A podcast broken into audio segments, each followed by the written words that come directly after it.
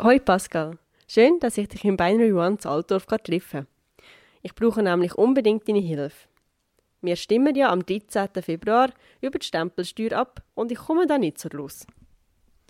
Sali Julia, ja, da kann ich dir gerne eine Auskunft darüber geben. Was weißt du denn schon von dieser Stempelsteuer? Also, ich habe gehört, dass sie eine Steuer, die Unternehmen zahlen müssen. Ganz genau. Die Steuer betrifft nur Unternehmen und keine Privatpersonen. Es ist eine Emissionsabgabe, die anfällt, wenn die Unternehmen Eigenkapital aufnehmen. Jetzt habe ich schon wieder ein bisschen durcheinander. Wir haben ja von der Stempelsteuer geredet und du erzählst jetzt etwas von einer Emissionsabgabe. Das musst du mir genauer erklären. Es ist ja so, die Emissionsabgabe ist eine von diesen drei Stempelsteuern. Die anderen werden beim Handel von Wertschriften und bei der Versicherungsabgabe auf Prämie erhoben. Am 13. Februar stimmen wir aber nur über die Emissionsabgabe ab. Ich finde, das ist noch ein wichtiger Punkt zum Wissen. Dann erklär mir doch die Emissionsabgabe noch einmal genauer, bitte.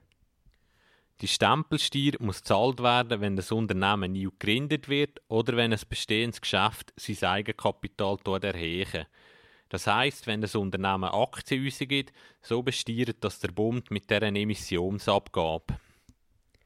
Gut, der Teil habe ich jetzt verstanden. Jetzt nimmt mich aber noch Wunder, wie viel das das Unternehmen kostet. Es ist ja so, zuerst gibt es einen Freibetrag von einer Million Franken. Wenn aber das Eigenkapital, das aufgenommen wird, die Million übersteigt, wird eine Abgabe von 1% fällig. Könntest du mir da für das bessere Verständnis echt nicht ein Zahlenbeispiel machen?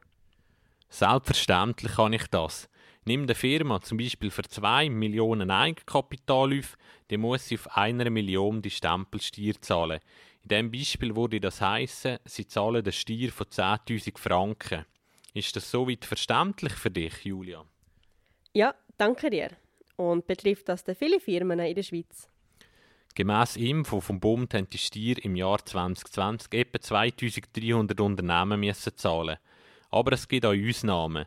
Zum Beispiel gemeinnützige Unternehmen sind von dieser Stempelsteuer nämlich befreit. Ah, super. Also jetzt weiß ich schon viel mehr. Aber warum wird man denn diese Steuer abschaffen?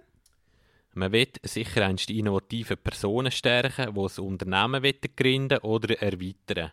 Man glaubt auch, dass mit deren Abschaffung die Standortattraktivität und das Wirtschaftswachstum der Schweiz gestärkt wird. So schafft man schlussendlich auch wieder Arbeitsplätze. Vor allem wird man das jetzt auch machen, weil die OECD die Mindeststeuer für Unternehmen beschließen. Zudem probiert man so die Verschuldung der Firmen zu senken, weil nämlich auf Fremdkapital keine so eine Abgabe zu zahlen ist. Also das tönt ja eigentlich alles mega super. Wie kann man denn da dagegen sein? Da gibt es natürlich auch mehrere Gründe. Das Referendumskomitee geht davon aus, dass die Abschaffung von dieser Stempelsteuer nur den Grosskonzernen etwas bringt und dass schlussendlich alle wieder das Loch stopfen Ja, wie groß wäre das Loch, wo da würde entstehen? Es ist berechnet worden, dass der Ausfall etwa 250 Millionen würde kosten. Mhm. Ja, irgendwie verstehe ich ja beide Seiten. Dass man junge Unternehmen will unterstützen und auf der anderen Seite kostet es halt auch wieder sehr viel.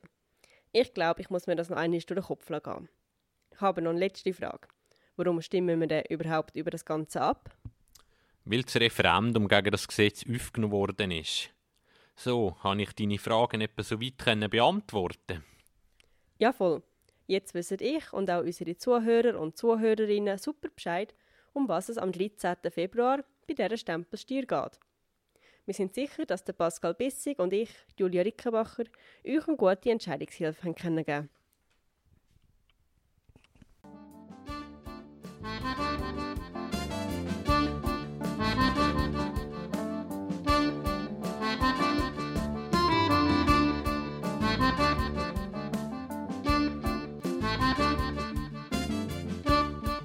Bye.